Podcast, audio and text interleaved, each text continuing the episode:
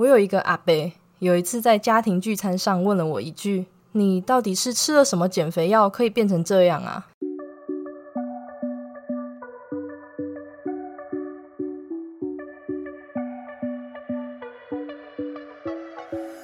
Hello，大家好，欢迎你回到贱女人的频道，我是这个频道的主持人卡罗。今天是第三十七集，在你健身的过程中，你身边的人都是支持着你的吗？今天要聊的主题就是家人都反对我健身怎么办？如果呢你是第一次收听这个频道，这是一个从贱女人的角度出发。并针对增肌减脂的心态面切入的频道，希望透过我的分享，可以让更多女孩了解训练和饮食是可以和生活平衡的。那么，你准备好和我一起成为贱女人了吗？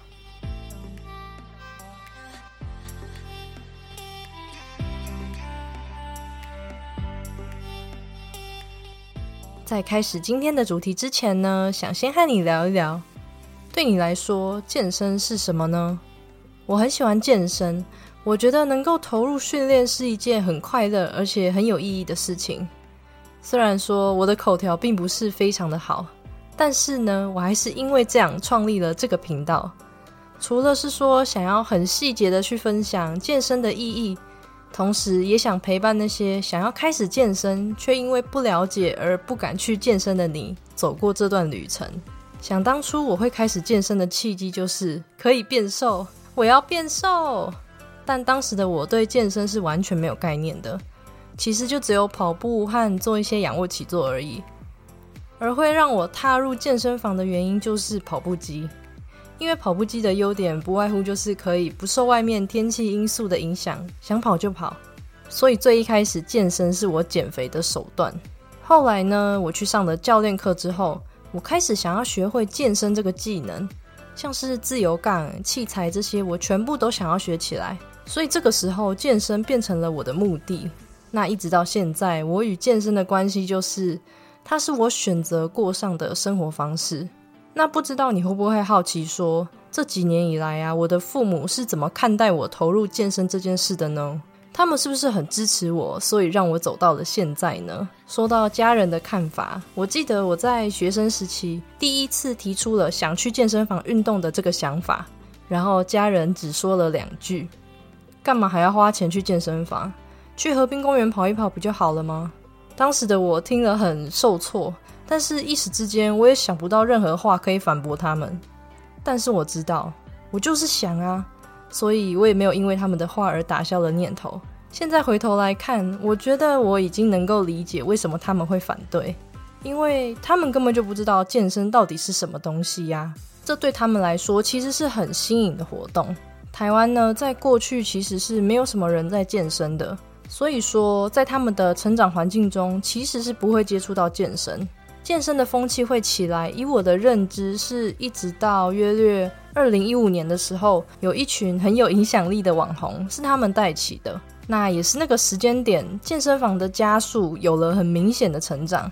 我想，就是那个时间点才开始让越来越多人了解健身的重要性，健身也开始变得越来越流行。但是，这些了解健身重要性的人，仅限于习惯从手机获得资讯的人。也就是大部分的年轻人，所以还是不包括像我父母一样的长辈。也就是说，他们还是没办法理解说健身到底在干嘛，因为他们的资讯渠道大部分都还是来自于传统媒体产业嘛。后来我持续了健身大约一年，在这一年之中，我请了教练课，开始认识健身的观念。然后我的父母从原本的反对变成也不是接受，就是习惯了，习惯我会去健身房这件事情。像是他可能会在你要去运动前换衣服的时候说：“哎，你要去运动了。”或是如果我没去健身房运动，还会问我说：“今天怎么没有去健身房啊？”这样，那故事先停在这边。如果说现在你身边也有一些人不理解、不支持你，甚至是带有比较恶意的话语来攻击你的时候，你还记得在节目一开始有问过你说，对你来说健身是什么呢？这个是什么很重要，因为这就是你的信念。接下来我想和你分享的就是带着这个信念，然后学习课题分离。课题分离是出自于阿德勒心理学的理论。他提到说，想要解决人际关系的烦恼，就是要区分这件事情到底是谁的课题。每个人都有自己的课题，所以我们只需要对自己负责就好。那父母不理解、不想要或是反对你去健身，你认为这件事情会是谁的课题呢？他们会反对你，本质上来说就是这方面的价值观和你背道而驰。你可以不用依照他的价值观去做，因为这是他的课题。但是真正在健身的人是你，你有这件事情的决定权，你可以承担这件事情的后果。所以要不要健身是你的课题，这时候你就不会需要去考虑别人的想法。我知道，身为小孩的我们，常常会把父母的期望当做是自己的目标值。如果没有按照他们所设定的方向，好像会有一种忤逆他们的感觉。但我后来发现，人际关系中的课题分离，当然也包括和父母之间的相处。我觉得这是一种觉察的展现，让我可以从当事人的立场中抽离，去了解整件事情的来龙去脉，包括说我可以理解他们为什么反对我去健身。那当然，我一定还是没有办法非常客观的看待。但是呢，这样的觉察可以让我至少不要深陷在自责啊、生气、不安、没有做好小孩本分的情绪之中。而课题分离，我们要做的一定不只是只有一次，而是好多好多次。因为很多时候，我们总是分不清楚界限，这到底是他的事情，还是是我的事情？面对每一次父母在问你说干嘛去健身房？可不可以不要去的时候，你心里一定要清楚一件事情，这是他的价值观，而不是我的价值观。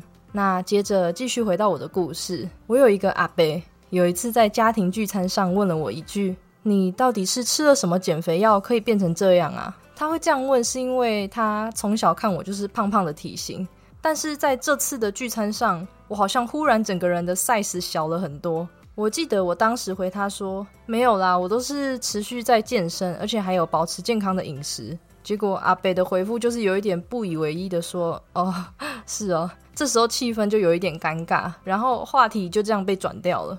那这件事情呢，其实是让我感觉到有一点受伤的，因为我有一种努力没有被看见，反而还被怀疑说是不是走旁门左道的感觉。后来呢，几个月后。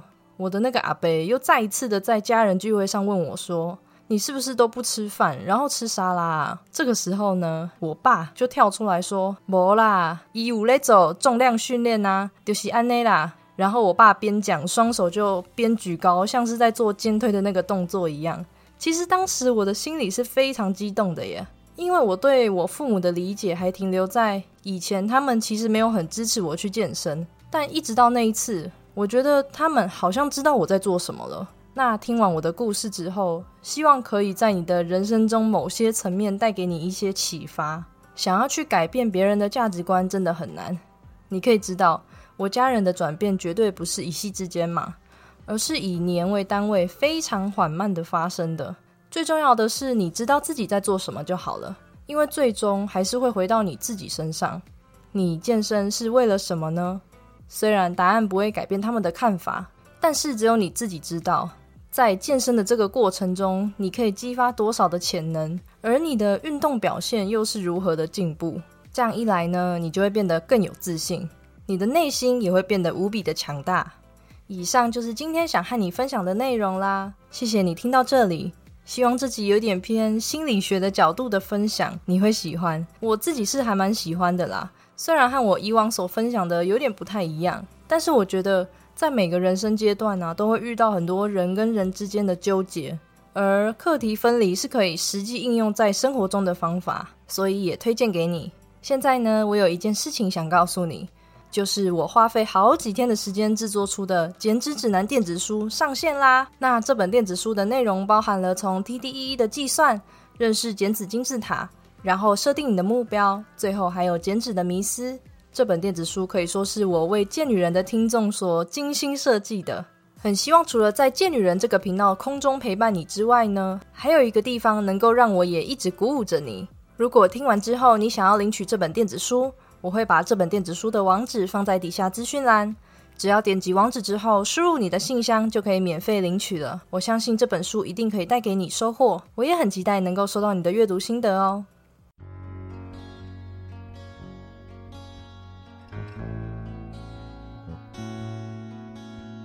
如果你喜欢这一集，你可以留言和我分享，留言的网址我会贴在底下资讯栏，或是你也可以在 IG 上面 tag 贱女人，并放上这一集的截图。账号是底线 Listen to Carol 底线，和我说说你的想法。如果说你认同今天这一集，或是对你来说有帮助的话，希望你能够花一点时间在 Apple Podcast 上面帮我打五颗星星，并且留言，并告诉我你正在收听的集数。这对我来说会是一个很大很大的鼓励，而这样子我就可以知道对你来说哪一集是比较有帮助的，进而可以针对这样的主题制作出更多相关的内容哦。最后的最后，你一定要记得。You can be strong and sexy。那我们就下次再见喽。